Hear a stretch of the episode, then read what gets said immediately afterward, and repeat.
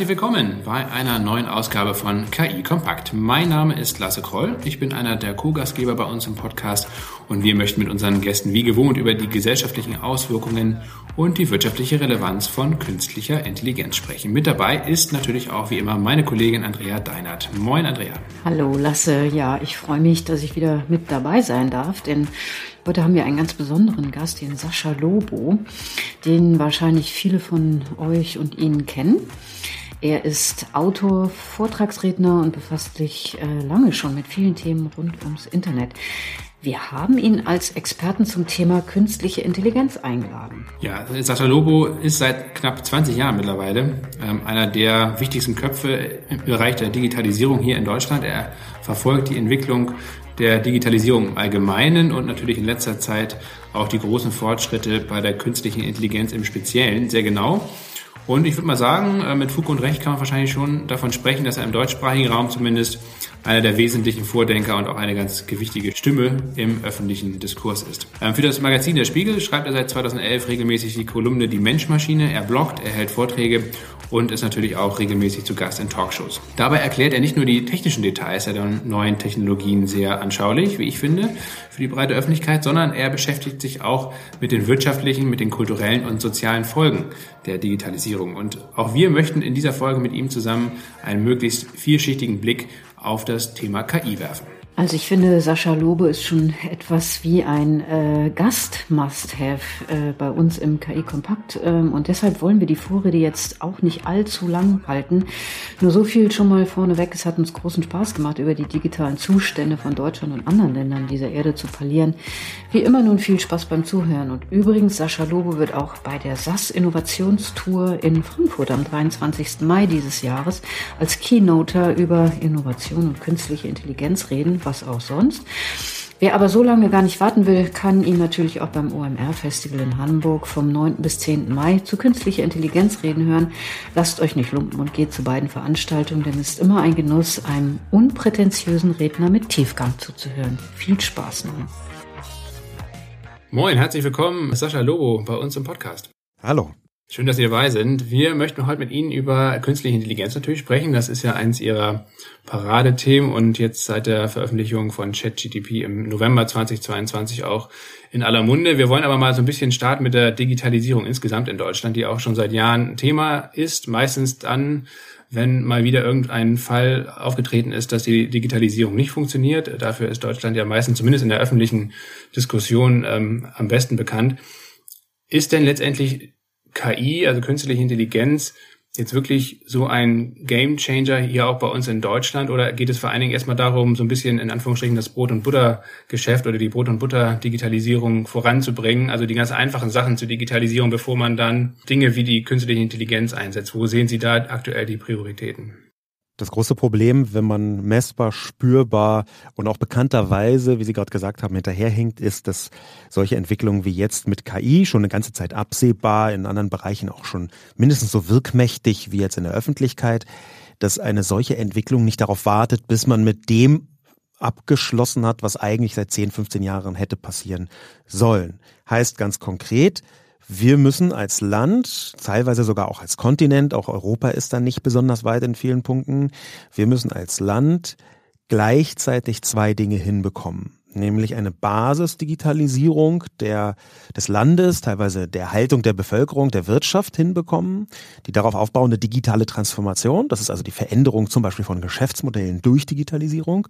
Und das alles, während wir heute schon sehen, dass absehbar künstliche Intelligenz eine neue Stufe der Digitalisierung darstellt mit entsprechender Wirkung. Wir können uns nicht aussuchen, was wir machen, wir müssen alles gleichzeitig machen und das ist deswegen so katastrophal, dass wir so viel versäumt haben in den letzten 15 Jahren. Haben wir denn dann überhaupt eine Chance als Deutschland? Auf jeden Fall. Das sage ich aber in erster Linie, weil ich gerne hätte, dass es so ist. Ähm, wir haben in der Vergangenheit gezeigt, dass wir selbst offensichtliche Entwicklungen in der Lage sind zu ignorieren, bis es zu spät ist. Wir haben das auch in der Gegenwart häufiger vorgeführt, der Welt vorgeführt. Meine Befürchtung ist, ähm, dass wir zwar technologisch natürlich noch vorankommen könnten. Da würde ich nie sagen, es ist zu spät. So funktioniert auch der Fortschritt speziell im Digitalen nicht. Aber die Haltung hat sich aus meiner Sicht nur ganz marginal geändert, was bedeutet, wir haben es bisher nicht geschafft, aus Fehlern in der Vergangenheit ausreichend stark zu lernen. Und das halte ich für das eigentlich Fatale. Aber was sind denn die größten Innovationshemmer oder auch die Hämmer bei der Digitalisierung im Speziellen, aber auch Innovation vielleicht im Allgemeinen? Wo sind die großen Blockaden in Deutschland, die es aufzulösen gilt? Ich fange mal mit einem, vielleicht nicht dem größten, aber einem großen Punkt an, der etwas überraschend ist. Deutschland hat eins der besten Luxusprobleme, wenn man das ökonomisch betrachtet, die man überhaupt haben kann, nämlich einen seit sehr langer Zeit anhaltenden riesigen Erfolg. Und dieser riesige Erfolg will sagen, irgendwie ein paar Mittelständler sind äh, quer durch Deutschland immer mal Vize-Weltmarktführer in noch den von außen absurd scheinendsten Branchen, irgendwelche medizinischen Spezialstahl, Windemaschinen oder was auch immer. Ähm, dann ist dieser Erfolg so flächendeckend und so groß und auch so nachhaltig bis jetzt, dass daraus der Druck zur Weiterentwicklung fast völlig gewichen ist. Das Luxusproblem des großen Erfolgs und die daraus resultierende Annahme, es würde ewig so weitergehen. Das ist eben in der Digitalisierung und speziell bei KI eine katastrophale Fehlannahme, denn die KI-Situation im Moment zeigt, wie sehr viel sich dramatisch beschleunigt. Und das wiederum bedeutet, die Erfolgsrezepte von gestern und heute sind nicht die Erfolgsrezepte von morgen. Und wann jetzt genau morgen eintrifft, ob das in drei Monaten ist, ob es eigentlich schon so weit ist und wir haben gar keine Chance mehr ist oder in drei oder in fünf oder in acht Jahren, das ist mir erstmal egal.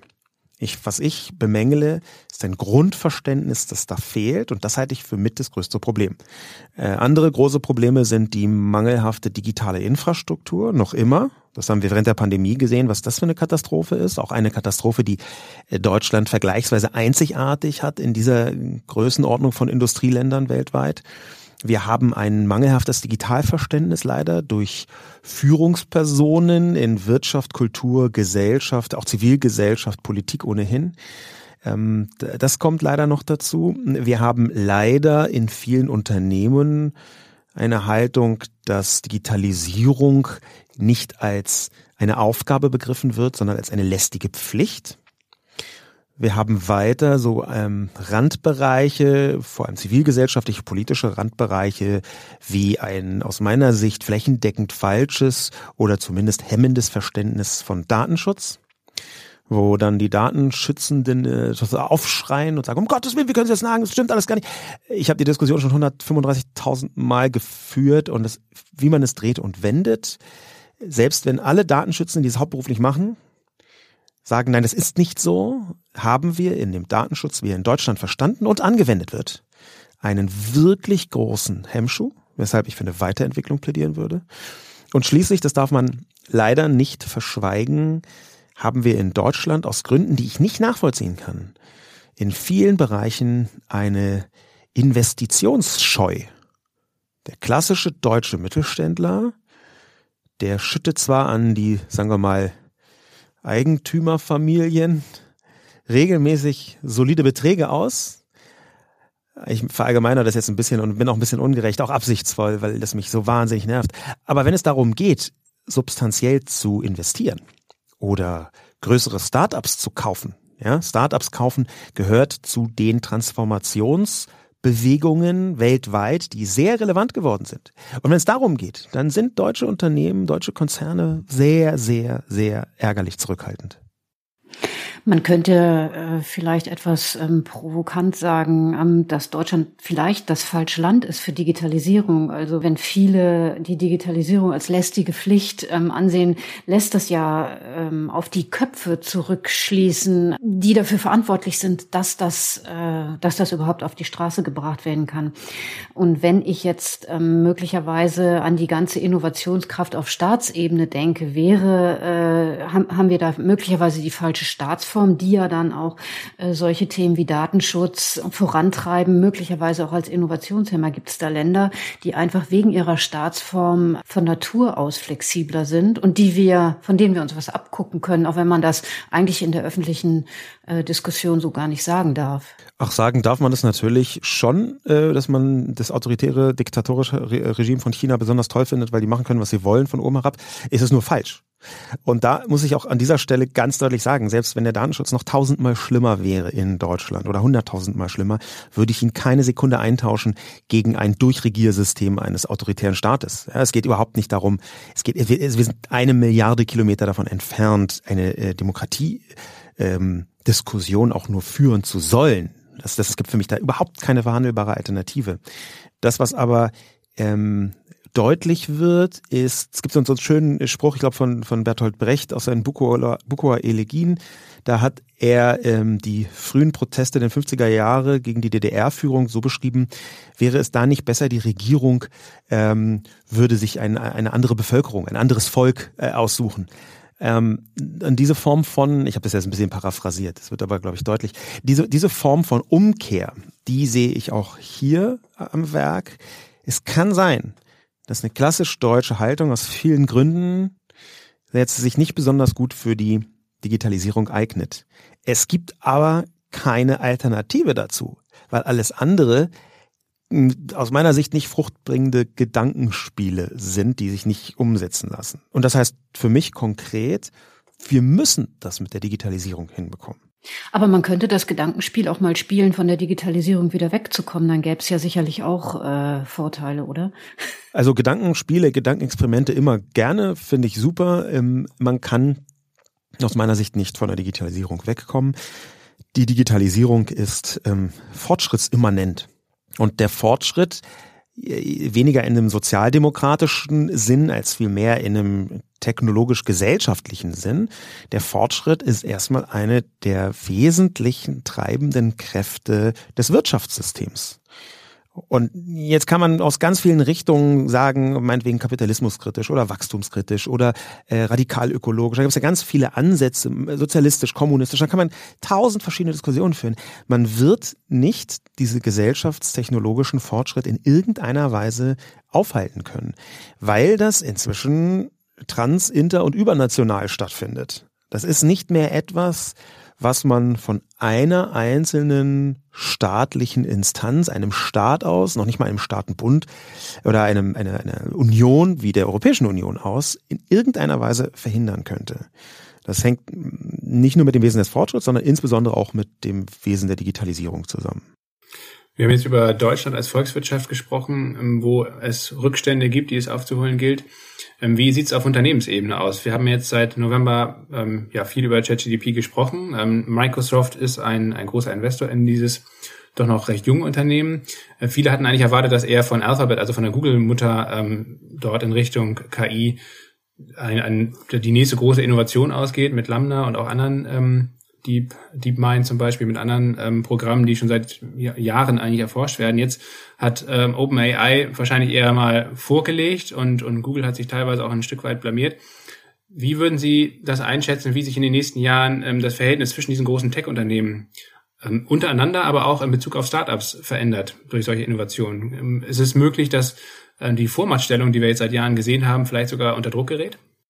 Das kann sein ich glaube persönlich nicht, dass alle Großen äh, plötzlich dahin siechen. Ich glaube auch nicht, dass Google ähm, den Anschluss komplett verpasst. Google hat eigene KI äh, Entwicklungen, die äh, wahrscheinlich, so wie wir das aus, von außen beurteilen können, etwa auf dem Niveau von ChatGPT und der dahinterstehenden Technologie GPT-4 stattfinden.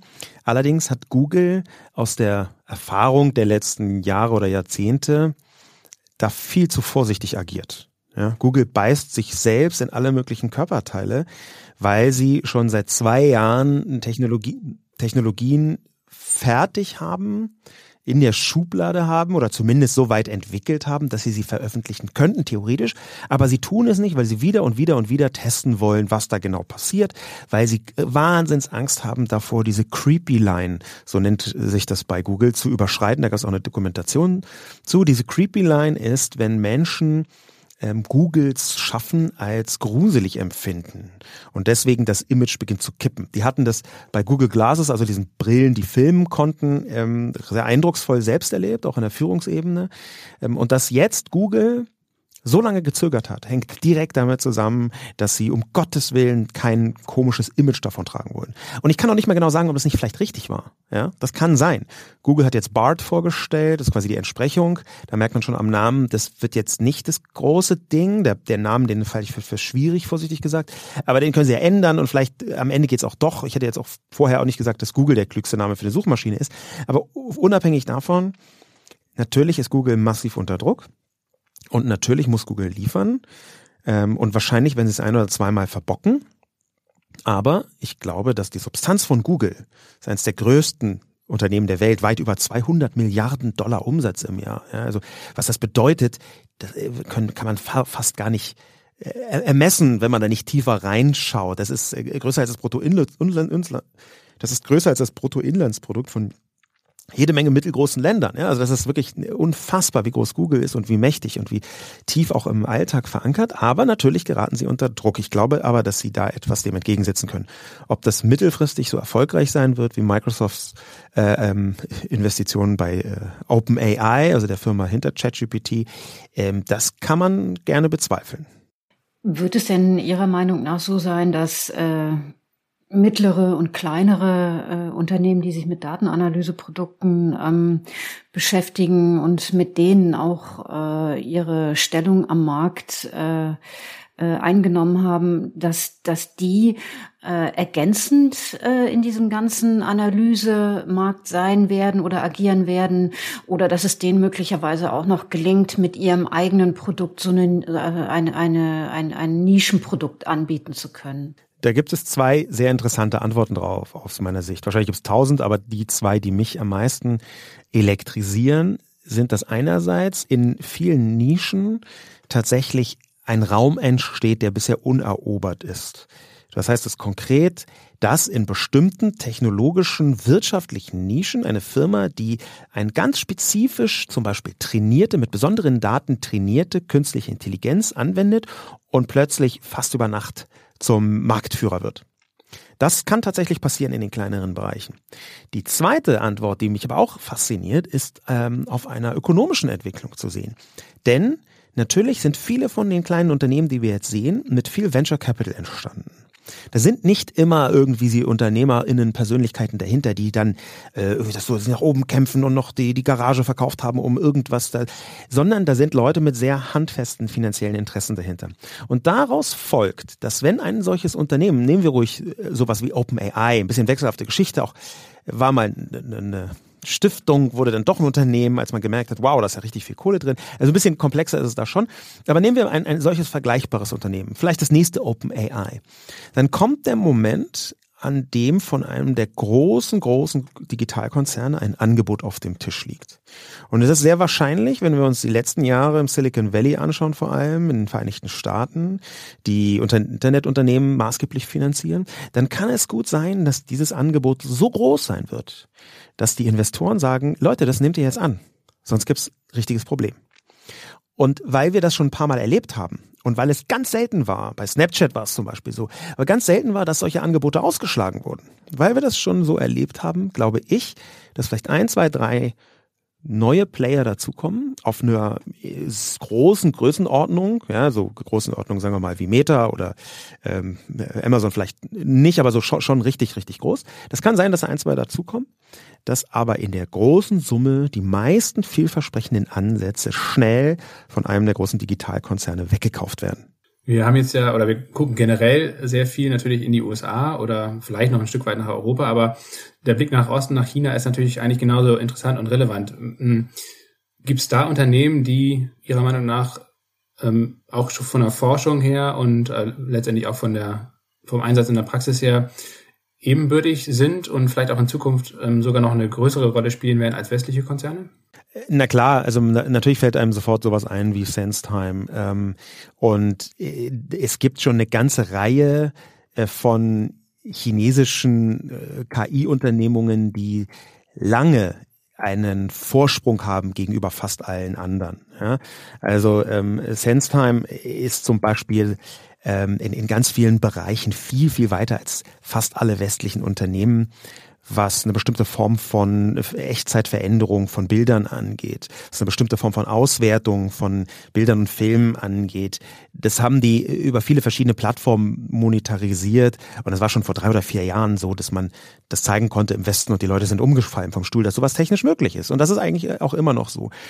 Äh, die Chinesen ähm, oder China insgesamt haben einen anderen Ansatz, was die Verankerung von Technologie angeht. Ähm, dieser Chat-GPT-Moment im Westen, der ist dort schon zwei oder dreimal äh, geschehen. Ähm, und zwar zum Teil auch top-down. 2018 hat China experimentiert mit einem Schulfach künstliche Intelligenz. Sie haben quasi über Nacht Schulbücher hergestellt, ähm, also die didaktischen Herangehensweisen und haben einfach mal testweise 10.000 Schulklassen ein Schulfach künstliche Intelligenz lernen lassen. Was wiederum natürlich auch an dem autoritären, zentralistischen System einerseits liegt, aber andererseits auch, dass die Haltung von China gegenüber neuen Technologien gerade eine sehr andere ist als in der westlichen Welt. Und da ist es nicht nur Deutschland, sondern auch die Vereinigten Staaten und eigentlich alle westlichen Industrieländer, wo es große Zweifel gibt, ob das mit der digitalen Vernetzung so eine mega gute Idee in allen Bereichen war. Und das ist in China ein bisschen anders. Wir haben in China einen unfassbaren Siegeszug auch von diesen kleinen Messenger-Apps, vermeintlich kleinen Messenger-Apps wie WeChat, wie die da eigene Plattformen sind mit unfassbarer Wirkmacht, weil sie Kommunikation und Geschäftsmodelle unmittelbar miteinander verknüpfen können. Ähm, wir haben in China Phänomene, die im westlichen in westlichen Köpfen Stirnrunzeln auslösen. Ja, vor gar nicht langer Zeit, ein paar Wochen wird es ja sein, ist auf Bloomberg ein Artikel erschienen, ähm, der beschrieben hat, dass einer der wesentlichen Vorteile von China ist, dass dort viele hunderttausende Menschen einen Partner oder eine Partnerin haben, also Lebenspartner, in Form von einem künstlichen intelligenten Bot. Will sagen, es ist dort offenbar einigermaßen verbreitet. Ich habe das bis jetzt nur aus Zweitquellen recherchieren können, habe noch nicht mit einer solchen Person gesprochen. Es ist dort offenbar einigermaßen verbreitet, dass Leute sagen, ich bin mit einer KI zusammen ähm, wir haben, sind ein festes Paar. Macht mir große Freude. Und dieser Vorteil, den man daraus ziehen kann, ist, dass dort intimst denkbare Verhaltensdaten plötzlich für Maschinen lesbar werden. Und das wiederum erschließt Bereiche mit künstlicher Intelligenz, die man vorher so nicht hätte erschließen können. Es gibt einfach andere, andere Formen von Daten, andere Daten, die viel, viel näher an Verhaltensweisen und äh, Intimitäten von Menschen dran sind. Ja, und das, das ist die Situation in China, die ist so erstmal nicht vergleichbar mit der im Westen. Ich glaube, dass China deutlich weiter ist in vielen Bereichen, was KI angeht, als der Westen. Ähm, das hat ja auch alles was mit äh, Bildung zu tun. Ähm, wie, welche Rolle, gucken wir doch vielleicht einfach mal wieder in das schöne, gute alte Europa, in das gute alte Deutschland. Können da Schulen eigentlich, können die das eigentlich noch aufholen? Äh, schließlich ist es auch wahrscheinlich ein Generationenproblem oder eine Generationenfrage, wer was vermittelt. Und ähm, wenn ich mir das hier in Deutschland mal so anschaue, hat sich, finde ich, in den letzten 10, 15, 20 Jahren nicht besonders viel an, der, an, an, an flexiblen Köpfen verändert. Oder ist das eine falsche Wahrnehmung? Also kann diese, die, dieser Hang zur Datenanalyse, zur künstlichen Intelligenz überhaupt hier in Deutschland äh, von Schulen vermittelt werden? Ja. Ganz einfache Antwort. Ja. Wir sind in Deutschland in manchen Bereichen in der Forschung zum Beispiel relativ weit vorne, was KI angeht. Jetzt nicht in allen. Ja, es ist inzwischen auch so, dass ich eine Zahl gelesen habe. Ich habe dafür keine Quelle gefunden. Ich halte sie für kredibel, dass über 90 Prozent aller Paper zu künstlicher Intelligenz in den letzten fünf Jahren zumindest mit Hilfe von großen Konzernen wie Google oder Microsoft eingereicht worden sind an den Universitäten in den Vereinigten Staaten. Ähm, das ist in Deutschland immer noch ein bisschen anders. Hier ist eine andere Form von Grundlagenforschung, auch an den Universitäten. Drittmittel gibt es trotzdem und gerade in diesem KI-Bereich hat Deutschland schon in manchen Bereichen äh, zum, zumindest ist es nicht allzu weit hinterher. Woran es dramatisch mangelt, ist die Übersetzung von diesen Wissensständen, von diesen Erkenntnissen dann auch in tragfähige Geschäftsmodelle. Da scheint es auch eine Form von Abwanderung zu geben ähm, die wir aber auch schon kennen, die ist jetzt alles andere als neu. Ja, Stichwort schon von vor aus den 90ern praktisch ist der MP3, was wir äh, vielleicht noch im Hinterkopf haben. In Deutschland entwickelt, überall woanders ein Siegeszug äh, angetreten, sehr ein bisschen gemein vereinfacht. Aber faktisch ist es schon so, äh, Bildung ist da der Schlüssel Und das Bildungssystem in Deutschland ist diesbezüglich eine Katastrophe, durch den Föderalismus hauptsächlich, durch eine komplette Fixierung auf äh, uralte Strukturen, uralte Lernmethoden, äh, auch uralte äh, Kontrollmechanismen, uralte pädagogische Konzepte, weshalb in Deutschland eine digitale Bildung überall dort ist, wo einzelne Personen einzelne Schulleiterinnen und Schulleiter, einzelne Lehrerinnen und Lehrer, einzelne Universitätsprofessorinnen, die was machen. Und davon gibt es gar nicht so wenige. Ja, und die eigene Arbeit und eigener Mühe da richtig versuchen voranzukommen. Aber wenn eine solche Person nicht da ist oder wenn diese Person es einfach nicht schafft oder aufgibt, dann findet da vergleichsweise wenig statt. Ja, insofern, es ist eine Bildungsfrage, es ist noch nicht zu spät, wir müssen es dringend ändern. Nein, ich bin nicht so optimistisch, dass wir das in der Bildung schaffen. Aber an welchen Ländern ähm, oder an welchen Konzepten müsste man sich denn orientieren, um das Ganze erfolgreich zu gestalten in Zukunft? Wer sind die Vorreiter? Möchte noch mal einen kleinen Rückgriff machen ähm, und äh, auf einer metaphorischen Ebene antworten. Ganz viele, die Frage eben und auch die jetzt, die gehen halt von einer Art Wettrennen aus. Das ist eine häufige Betrachtung und Rückstand aufholen und können wir das denn überhaupt noch? Und in manchen Bereichen, sagen wir mal digitale Infrastruktur, ist das auch ganz richtig. Ja, bestimmte Rückstände muss man überhaupt erstmal aufholen. Im wirtschaftlichen und vor allem im digitalwirtschaftlichen Alltag hilft diese Fragestellung von Aufholen gar nicht so sehr weiter. Ähm, und da würde ich eine Metapher aus der äh, Soundebene bemühen, um zu verdeutlichen, worum es ja eigentlich geht. Nämlich, es gibt im Bereich der Töne die sogenannte Shepard-Skala. Die haben vielleicht mal schon mal Leute gehört. Das ist eine Tonfolge, wo, wenn man die anhört, man schwört, dass sie immer höher wird. Man denkt, sie wird immer höher und immer höher und immer höher. Faktisch wird sie zwar gefühlt immer höher, aber dieser Prozess ist so geschickt inszeniert mit durch ineinandergreifende Töne, dass es nur ein Gefühl ist. Ja, das heißt, es geht immer wieder ein bisschen hoch und gleichzeitig auf einer anderen Ebene ein bisschen runter. Man, wenn man das aber anhört, denkt man, das geht die ganze Zeit hoch, immer, immer höher, immer höher. Die Anspannung wird immer größer. Wenn man das jetzt überträgt, dann ist es in der Digitalwirtschaft ganz ähnlich. Und das bedeutet, wir müssen nicht ständig immer alles aufholen. Es ist nicht die Form von Wettrennen, sondern wir müssen überhaupt erstmal versuchen, herauszufinden, wo unser Potenzial liegt. Und wenn wir das haben, wenn wir das Potenzial dieses Landes versuchen, ein bisschen klüger auszuschöpfen, dann ist nicht wichtig, dass wir irgendwie drei bis acht Ausfahrten verpasst haben, dann ist es eher wichtig, dass wir genau im Hier und im Jetzt anfangen, das richtig zu gestalten. Weil unser Gefühl ist, es wird immer höher, immer höher, immer höher. Nee. Das ist nicht so. Es wird intensiver, es wird wichtiger, es wird vor allem verpflichtender, das Potenzial auszuschöpfen. Aber es ist nicht so, dass diese Dringlichkeit, die sich da spürt, da, dass die man spürt, dass die uns dazu verpflichtet, schnell hinterher zu rennen. Ich, deswegen würde ich dieses, mit welchem Land würden wir uns, sollten wir uns vergleichen, eher nach hinten stellen. Ich glaube nicht, dass das strukturell extrem sinnvoll ist. Sind denn dann eigentlich äh, auch, ähm, wir, der, der Podcast ist ja jetzt ein Podcast auch von SAS, äh, äh, auch Hersteller von künstlicher Intelligenz. Sind wir denn hier in Deutschland eben auch auf solche amerikanischen Unternehmen dann auch angewiesen oder können wir das auch aus uns selbst heraus gestalten und ähm, in diese Intensität, diese Intensität mitbestimmen? Ich halte extrem wenig von Nationalismus und noch viel weniger von Tech-Nationalismus oder ungefähr ähnlich wenig von Tech-Nationalismus. Ähm, man kann sich dann im ganz einfachen äh, Mini-Gedankenexperiment das vergegenwärtigen. Wie armselig wäre unser digitales Leben zum Beispiel ohne die Google-Suche? Ja, das kann man erstmal so feststellen. Ähm, und gleichzeitig halte ich auch für so eine schwierige Betrachtungsweise, wir brauchen endlich ein deutsches Google oder ein europäisches Google. Das sind halt so merkwürdige tech-nationalistische äh, Sphären. Was, darf man das jetzt nicht mehr benutzen oder soll man das nicht benutzen oder woher wehrt der Wind, der Wind da?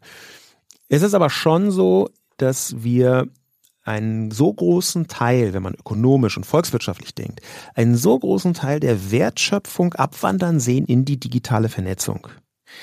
Das ist schon aus Gründen des Wohlstands dieses Landes sehr empfehlenswert wäre, wenn Deutschland da seine Bereiche findet.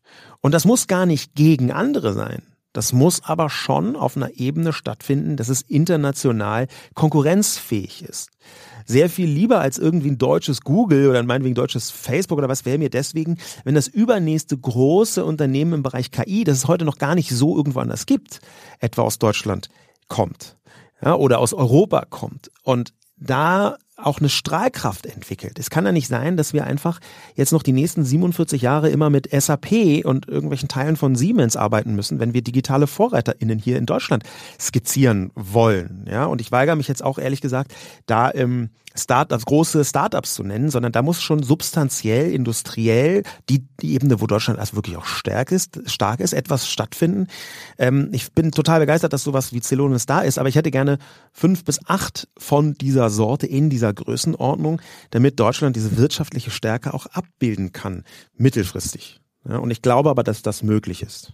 Sie haben eben ja schon die Schwierigkeiten angesprochen, ähm, das hiesige Bildungssystem irgendwie dahingehend zu verändern, dass es eben digitaler, ähm, flexibler wird äh, und auf die neuen Herausforderungen zugeschnitten ähm, wird. Und vor allem auch den, die Wichtigkeit von informellen äh, Aspekten eigentlich betonen. Ne? Also von einzelnen Personen zum Beispiel, von einzelnen Konzepten, von einzelnen Schulen, wo es halt äh, schon anders läuft und auch sehr erfolgreich läuft. Können Sie sich vorstellen, dass generell eigentlich der die staatlichen Bildungsinstitutionen eigentlich an Wert oder an, an Wichtigkeit abnehmen und dieser informelle Charakter eigentlich von Bildung, zum Beispiel jetzt auch YouTube, Podcasts, also das Internet insgesamt einfach ähm, immer mehr an Stellenwert gewinnt äh, in Sachen Bildung und es dadurch natürlich auch zu einer noch stärkeren Individualisierung von Bildung kommt. Das heißt, die einen kommen damit gut klar und sind sehr erfolgreich und die anderen ähm, werden abgehängt? Das waren jetzt mehrere Fragen, die ich auch unterschiedlich behandelt wissen wollen würde, weil auf der einen Seite gibt es gar keine Alternative dazu, dass natürlich auch die staatlichen Bildungseinrichtungen sich intensiv mit der Gegenwart beschäftigen. Ja, manche äh, staatliche Bildungseinrichtungen haben das über Jahrzehnte ganz gut äh, ignorieren können, dass die Welt sich weiterentwickelt.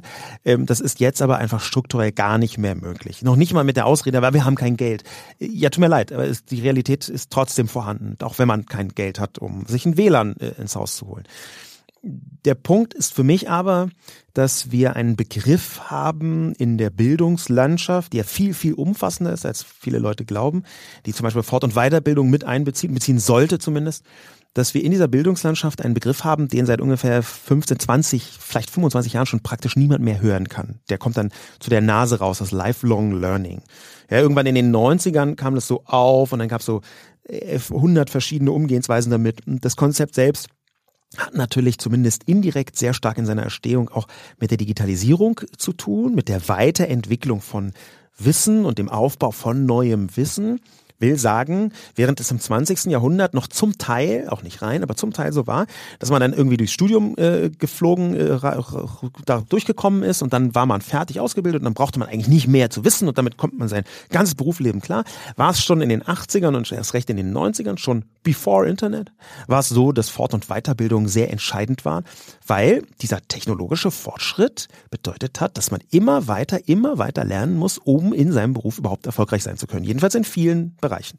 Gibt auch Ausnahmen, natürlich. Ich möchte jetzt niemanden komisch anschwärzen, aber wir kennen alle die Berufsgruppen, wo man genau weiß, okay, der hat also seit 1968 überhaupt gar kein einziges Bildungsfortschritts, also gar nichts so. Und davon abgesehen ist heute Lifelong Learning einfach eine Realität. Und zwar in wirklich allen Bereichen.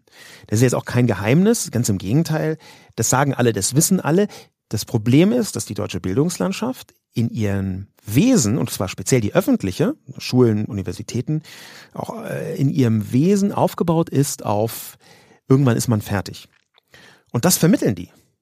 Diese Haltung wird an die Lernenden vermittelt, so dass ganz viele Leute denken, so jetzt habe ich mein Abi gemacht und jetzt mache ich irgendeinen Bachelor und danach habe ich mit diesem Bildungsscheiß nicht mehr so viel zu tun ist. Ich übertreibe jetzt ein bisschen, aber die Haltung ist nicht wenig verbreitet. Sogar bei manchen jungen Leuten findet sie sich, obwohl die instinktiv spüren, dass sie eigentlich so nicht relevant sein kann. Was wiederum auch an der Schwierigkeit liegt, das Lernen in Deutschland fast was Toxisches hat. Ja, also die, die Konzepte sind manchmal richtig giftig und das muss geändert werden. Und wenn das geändert wird, wenn eine bestimmte Form von Freude, Wissbegier am Lernen tiefer ins Lernen selbst, in die Didaktik eingebaut wird, dann glaube ich, ist auch so ein sperriges Konzept wie Lifelong Learning besser zu verdauen.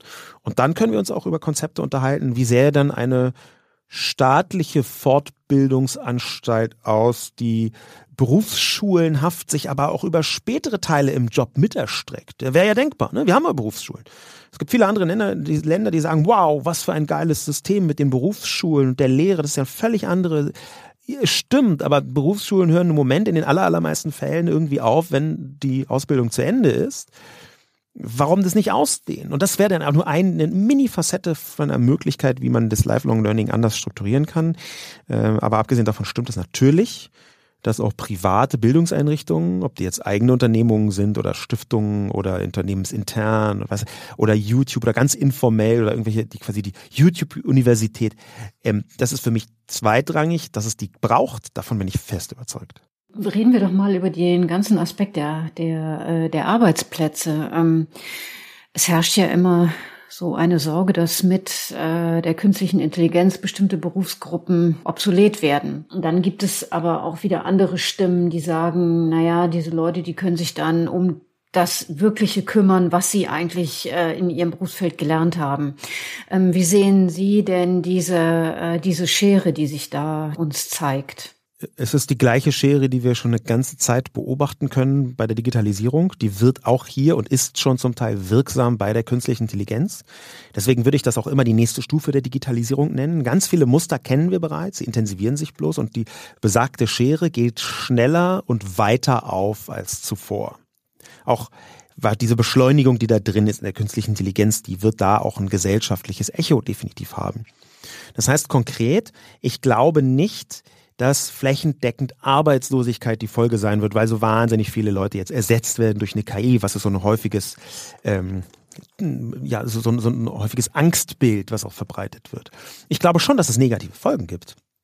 Und zwar unter anderem, dass wir sehen, dass in sehr vielen Bereichen Menschen anfangen müssen, in ihrer Leistung mit einer KI zu konkurrieren. Und das ist am Anfang meistens ein Effekt von geringerer Bezahlung, dann erhöht sich die Arbeitsleistung der Leute. Wir brauchen ja eine bestimmte Summe von Geld. Und dann ähm, werden immer mehr Leute, ein riesiges, auch bisher völlig unterbeleuchtetes Problem, werden ähm, äh, unter ihrem Ausbildungsniveau äh, beschäftigt, ähm, was tatsächlich ein, in den großen Industrieländern auch ein größer werdendes Problem ist. Ähm, also quasi eine Überqualifikation für die eigene Arbeit. Die wird mit der KI auch zunehmen.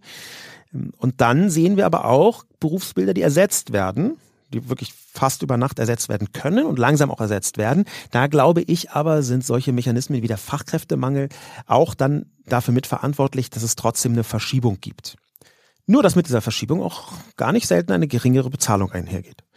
Das heißt konkret, wir haben 100 Leute, die in einem, sagen wir mal, KI leicht ersetzbaren Feld arbeiten. Zehn davon werden in Zukunft sehr viel besser bezahlt, weil sie die KI führen. Ja, Prompt Engineers ist so ein Begriff, der da gerade aufpoppt. Also diejenigen Leute, die Prompts schreiben, die Anweisungen an eine künstliche Intelligenz, damit die ein möglichst gutes Ergebnis liefert. Und diese zehn, die werden besser dastehen als zuvor. Und zwar teilweise deutlich besser.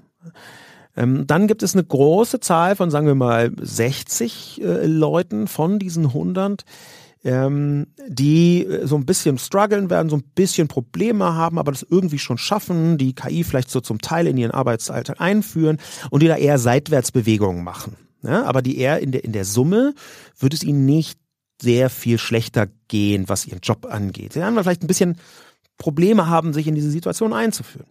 Und dann wird es aber die verbleibenden 30 geben. Und diese verbleibenden 30, die machen einen sehr tiefen Schritt nach unten. Und er wird lange Zeit aus meiner Sicht, so was bei der Digitalisierung in Teilen auch, verborgen bleiben. Weil er eher in unterqualifizierter, schlechter bezahlter Arbeit mündet, als in der klassischen Arbeitslosigkeit.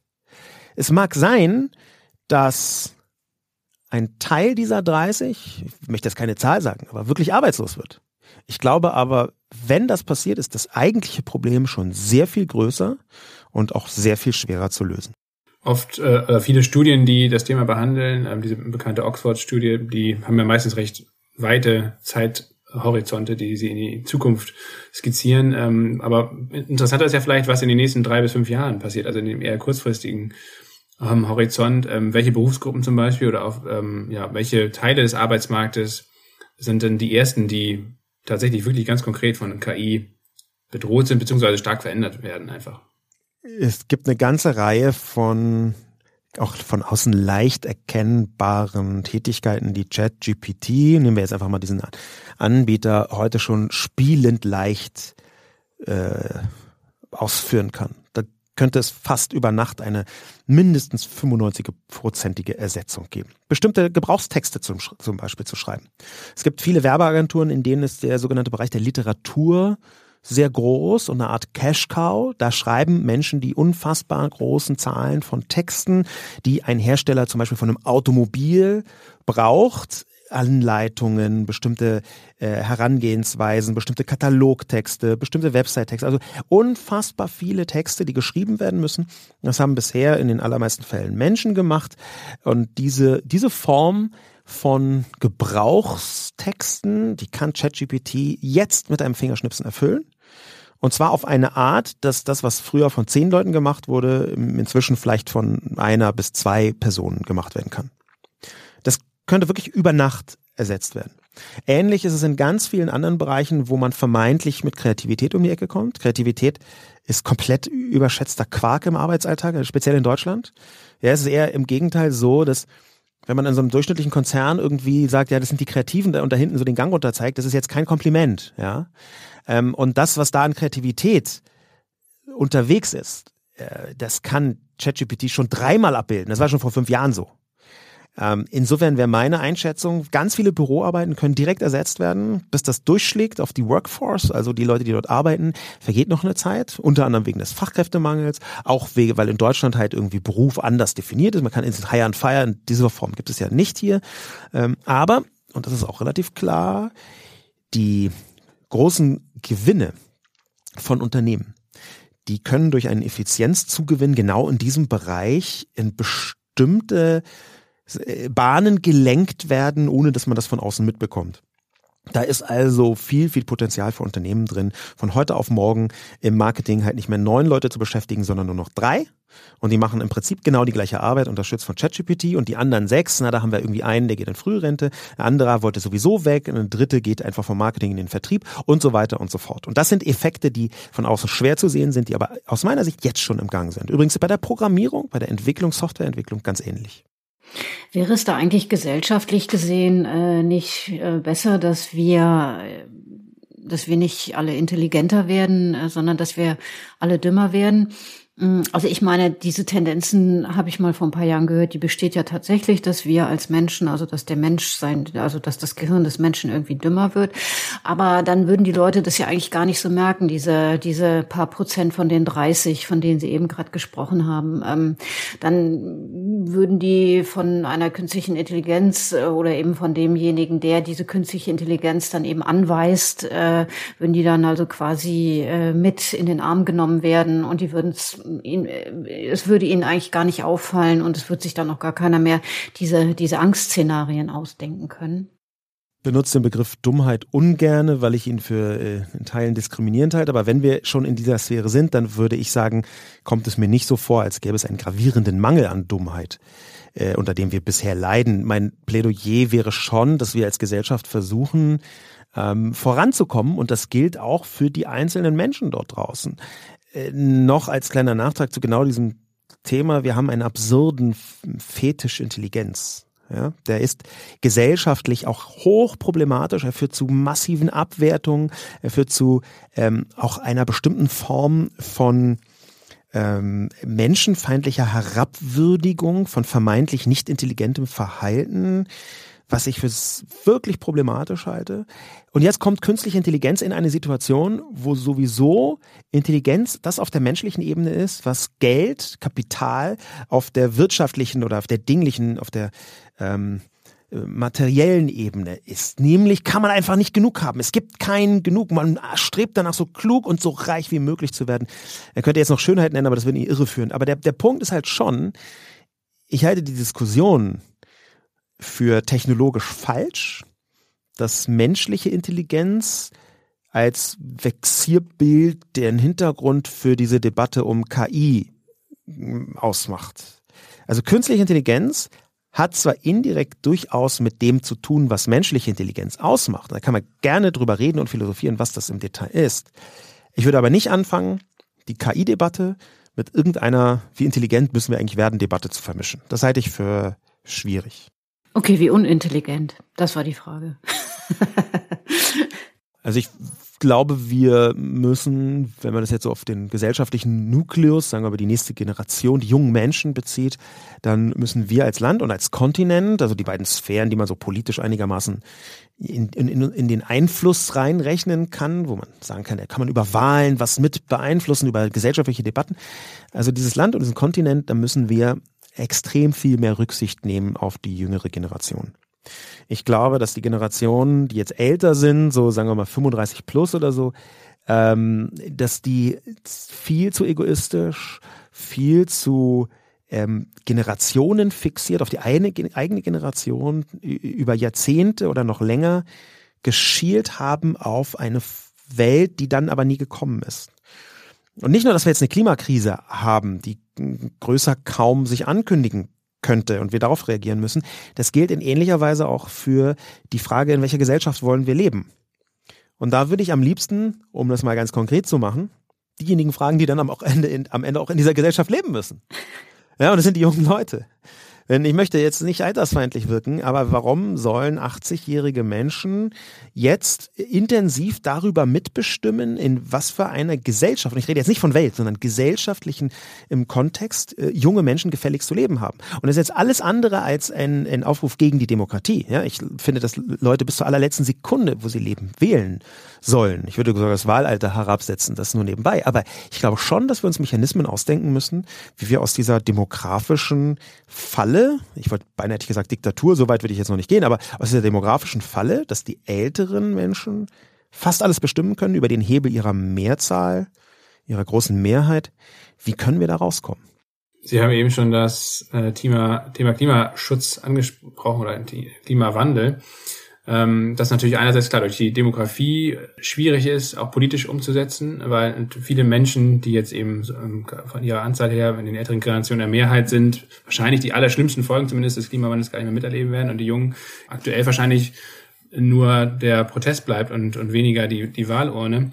Aber wenn wir es nochmal jetzt auf die Technologiefrage zurückbesinnen. Ähm, inwieweit kann denn KI dabei helfen, letztendlich den Klimawandel in irgendeiner Form aufzuhalten? Viele versuchen ja, die, die Technik als die große Lösung äh, zu präsentieren, wenn es um den Kampf gegen den Klimawandel geht. Da gibt es ja sehr viele Argumente, die auch dagegen sprechen. Aber ist KI eine Technologie, die Ihrer Ansicht nach schon eine Relevanz hat, wenn es darum geht, Klimawandel zu stoppen? Für mich sprechen gar nicht so viele Argumente dagegen, dass Technologie nicht ein extrem wichtiger Teil der Lösung ist. Ganz im Gegenteil. Ich glaube, es gibt auf ganz vielen Ebenen nur die Flucht nach vorn. Und eine davon ist die Kulturtechniken, mit denen Menschen bis jetzt die Welt gestaltet haben. Und zu diesen großen Kulturtechniken zähle ich auch eine bestimmte Form von Konsumwillen. Ja, das ist jetzt vielleicht mit Kulturtechnik nur unzureichend umschrieben. Aber ich glaube einfach nicht, dass es sinnvoll ist, um es mal ganz platt zu sagen, ähm, dass jetzt zum Beispiel Deutschland mit einer großen äh, Fahne, auf der steht Degrowth, ja, wir müssen alle immer kleiner werden, wir dürfen nicht mehr dieses Wachstum, einmal um den Planeten zu ziehen. Und dann, dann würden die, die anderen Länder sagen, ja super, ihr habt erstmal euch ordentlich reich exportiert, ihr wart die aller, allergrößten äh, Wachstumsmotoren des Planeten in Deutschland. Und jetzt gerade, wo wir auch Bock haben, ein bisschen voranzukommen, sei es im ländlichen China und Teilen von Afrika oder in Teilen von Asien, Südamerika oder wo auch immer. Jetzt genau, wo wir dran sind, da fällt euch plötzlich ein, ah, es war gar nicht so geil war gar nicht so cool, wir haben ein paar Fehler gemacht. Ihr könnt nichts dafür, ihr habt immer noch ein 57. von unserem CO2-Ausstoß. Wissen wir, ja. Und ähm, das halte ich für wirklich schwierig. Das heißt nicht, dass Technologie die einzige Lösung ist. Das heißt aber schon, dass wir zum Beispiel mit Elementen wie KI versuchen können, eine sehr radikale Effizienzorientierung hinzubekommen. Die Geschichte der Digitalisierung ist eine Geschichte der Automatisierung und der Effizienzradikalität. Und diese beiden Ebenen, Automatisierung und Effizienzradikalität, die sind auch etwas, wo wir zum Beispiel in Sachen Energie versuchen können, Entschuldigung, wo wir zum Beispiel in Sachen Energie versuchen können, mit künstlicher Intelligenz einen Fortschritt zu bewirken, der am Ende in massiven Einsparungen mündet. Ja, zum Beispiel auf so einer simplen Ebene, wie das bei der Pandemie sichtbar wäre, wo auch nachgewiesen durch eine Zahl von Studien die Anzahl der Flüge, der Dienstreisen von A nach B reduziert werden konnte durch den Einsatz der Technologie Videostream, äh, Videostream Videokonferenz. Und natürlich ist das etwas, wo man noch nicht genau weiß, in welche Richtung geht das. Wo sind da die großen Hebel? Aber sie werden da sein. Sie sind zum Teil am Horizont erkennbar und ich glaube, sie sind ein Teil, nicht die gesamte Lösung, aber ein Teil der Lösung.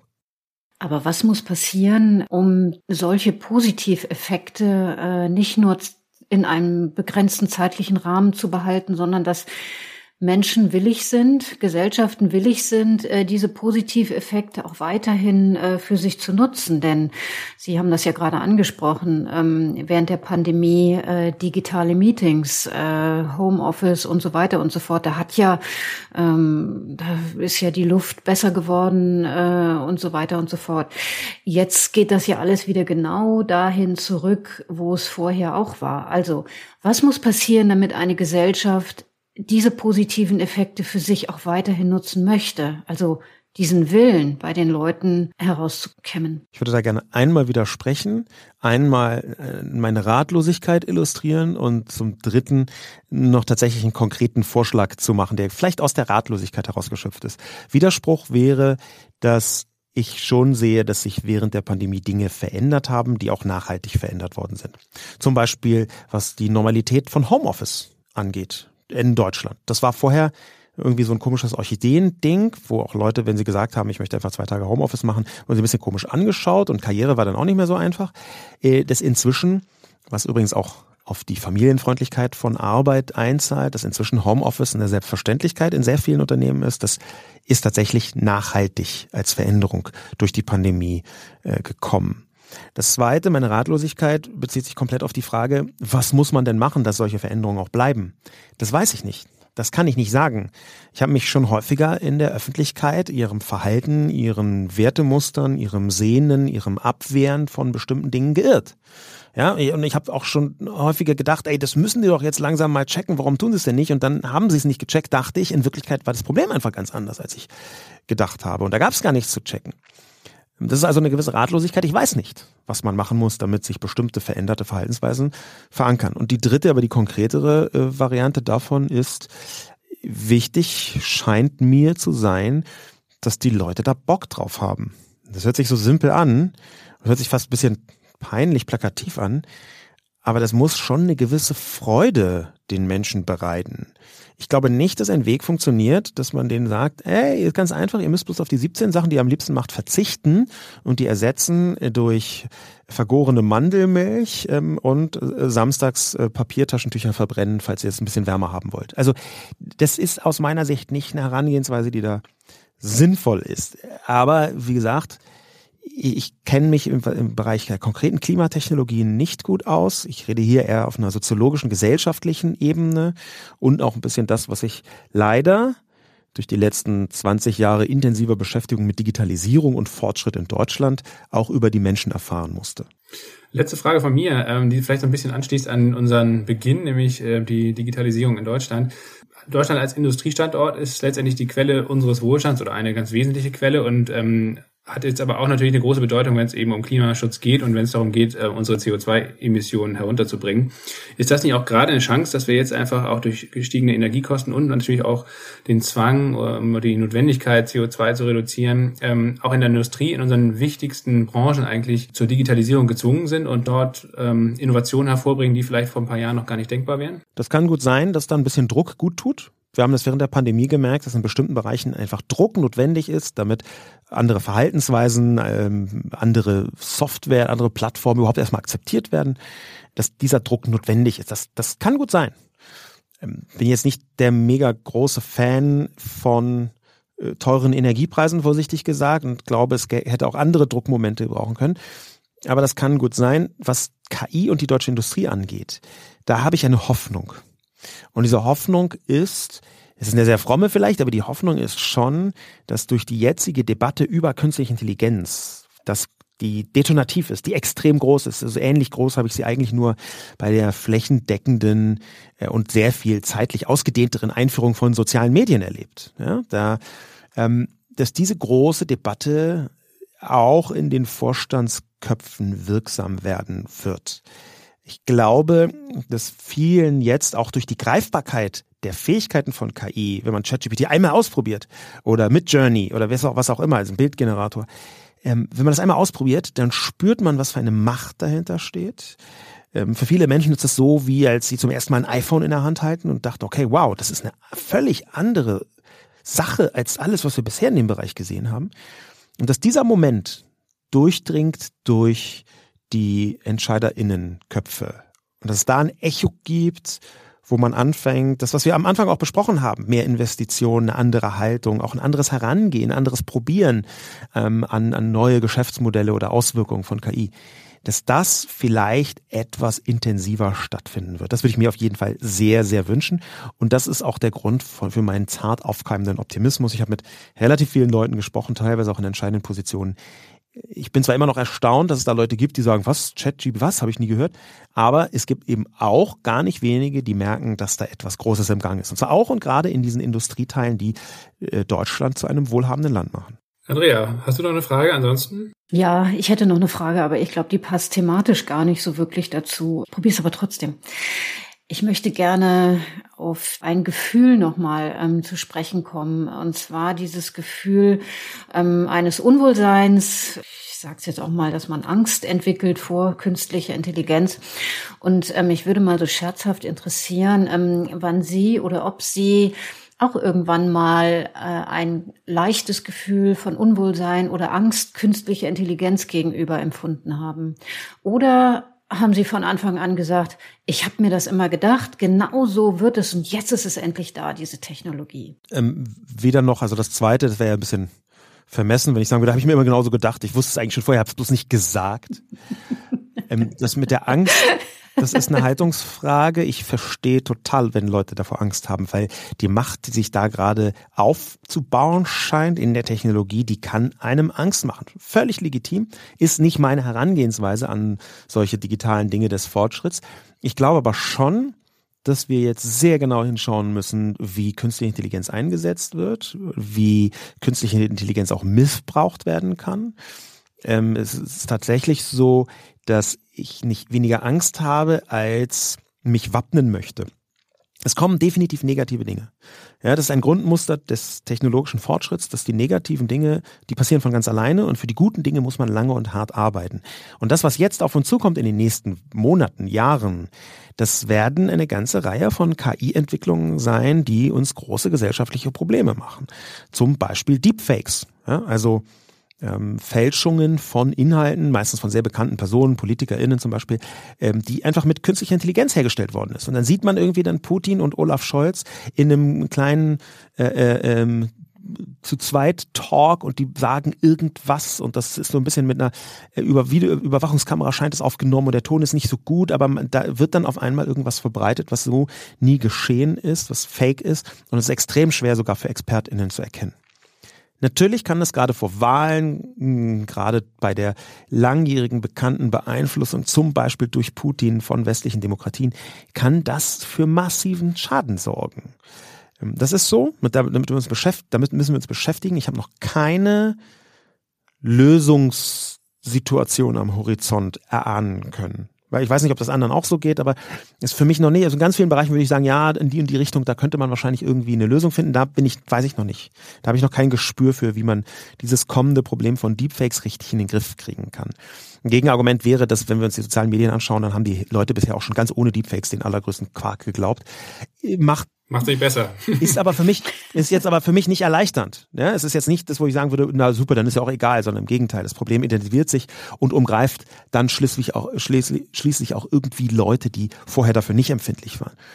Ein anderer Bereich ist diese häufig diskutierte Weltherrschaft von KI. Ja, und da, glaube ich, kann man nur noch philosophisch drüber diskutieren. Ich sehe nicht, dass das unmittelbar bevorsteht. Ähm, ich sehe auch nicht, dass das aber völlig absurd sei, auch nur darüber nachzudenken. Ich glaube aber, dass die philosophische Diskussion sein müsste, was sind die Grenzen der KI, die wir als Menschheit setzen wollen? Und auch da wieder gibt es Sollbruchstellen. Wir haben jetzt zum Beispiel Elon Musk, der eben noch einen Brief unterzeichnet, um, um die Entwicklung muss verzögert werden um sechs Monate und Minuten später seine eigene KI einem eigenen KI-Labor und die auch noch Truth GPT nennt, will sagen, die interessiert sich nur für die Wahrheit, was nicht nur eine Hybris ist, sondern eine gefährliche Hybris. Speziell aus dem Mund von Elon Musk. Und noch spezieller, dass er dabei von Tucker Carlson interviewt worden ist, einem völlig eindeutig rechtsradikalen Verschwörungstheoretiker. Also, dass er diesen Mann ein Interview geht und da gibt und da von Truth GPT redet, das macht mir mehr Angst als alle möglichen Terminator-Filme der Welt zusammengenommen.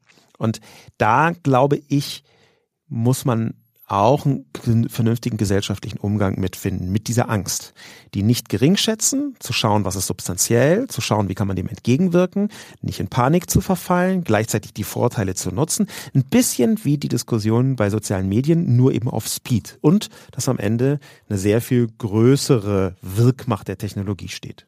Herr herzlichen Dank äh, für den Austausch und Ihre Zeit. Das war auf jeden Fall sehr erhellend, hoffentlich äh, auch für diejenigen, die jetzt zuhören.